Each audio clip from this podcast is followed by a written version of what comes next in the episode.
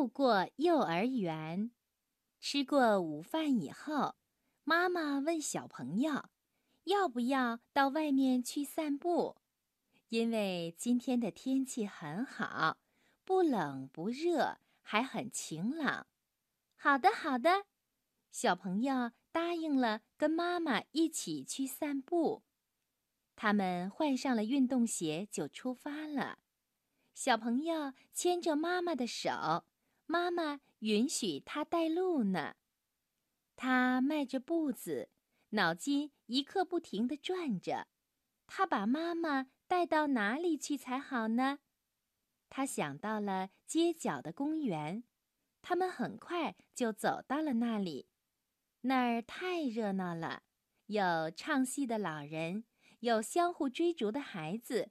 还有放风筝的年轻人，妈妈看到卖雪糕的车子，就停下来给小朋友买了一只草莓雪糕。她也给自己买了雪糕，不过不是草莓雪糕，而是哈密瓜雪糕。妈妈和小朋友一起吃着雪糕，又继续向前走去。这一回。他们走到了体育用品店，妈妈对小朋友说：“我给你买一双新的跑鞋。”小朋友确实需要那样一双鞋，他原来的那双跑鞋已经有些挤脚了。我还想给你买一条新的运动裤。妈妈又对小朋友说：“是啊，小朋友的运动裤也有些短了。”他们买完了这两样东西，一人提着一件，又沿着街道走了下去。他们经过了一所幼儿园，这可不是一般的幼儿园，是小朋友曾经待过的幼儿园。现在，幼儿园的三层楼已经重新粉刷过了，墙上的壁画也换了新的图案。院子里除了秋千、转椅、滑梯以外，还添了一张蹦床。小朋友扒着栏杆，仔仔细细地打量着幼儿园。他曾经在里面度过了三年的时光呢。唉，如果今天是星期一就好了。小朋友叹了一口气。妈妈问：“为什么呀？”如果是星期一的话，孔老师准在的。小朋友有些想念孔老师了。他指着二楼的一扇窗，窗子里就是孔老师的办公室。我们可以找机会回来看看孔老师。妈妈摸了摸小朋友的头，说：“那要什么时候才有机会呢？”小朋友问得很急。不过，还没等妈妈想出答案来，他又自言自语地说：“最好等我学会了全部的拼音，最好等我学会了连加法、连减法，还有加减混合运算，最好等我戴上红领巾，最好等我像小哥哥一样当上班里的干部，最好等我长到一百三十厘米。”最好等我能用英语说出一百句话，最好等我买了一辆自行车，我可以骑着自行车来看望孔老师。小朋友说了很多很多个“最好等我”，妈妈就笑开了。妈妈第二次问：“为什么呀？”小朋友呢也说不好为什么。他想。如果那些事情都实现了，他就跟幼儿园里的小孩不一样了吧？他希望孔老师能看到一个长了很多本领的小朋友。可是想到这儿的时候，小朋友又免不了担心起来。他真怕那个时候孔老师就不认识自己了。万一孔老师认不出他来？那该怎么办呢？一个好消息，今天是星期一啦！小朋友他们总算可以穿着校服去参加升国旗仪式了。正是因为这样，每个人都表现得很兴奋。他们的队伍比平时还要整齐，站姿比平时还要挺拔，头呢也仰得比平时高了许多许多。他们为什么要仰着头呢？因为他们还没有加入少先队，还没有戴上红领巾，所以这个时候还不能像其他年级的学生那样举起手来行队礼呀。小朋友和大家一样，目不转睛地看着国旗冉冉升起。就在国旗升到旗杆顶的时候，他忽然想：要是他也可以行队礼就好了。这半天里，他都想着这件事情。吴老师好像知道他的心思似的。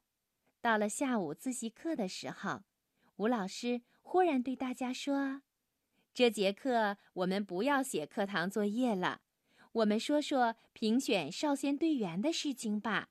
下个月的十三号就可以戴上红领巾啦！哎呀，戴红领巾！”教室里又热闹起来了，太好了，太棒了！我要选梅小云，我可以选我自己吗？戴上红领巾多神气呀！大家七嘴八舌的，教室里说什么的都有。他们好像都忘了吴老师正站在讲台上。能不能安静？吴老师皱着眉头问。吵吵闹闹的可不像话。听了吴老师的提醒，大家才想起不可以在课堂上喊叫。如果想表态，就要举起手来。可是，一提到举手，很多人又都变得沉默起来。吴老师并不怕沉默，他说：“这个时候沉默是好事情，说明你们在考虑。”是啊。每个人在发言之前都要考虑清楚。小朋友呢，他也在仔仔细细的考虑着，他要选谁才好呢？过了一会儿，吴老师轻轻地问大家：“想好人选了吗？”这个时候，有一些人说想好了，还有一些人说没想好。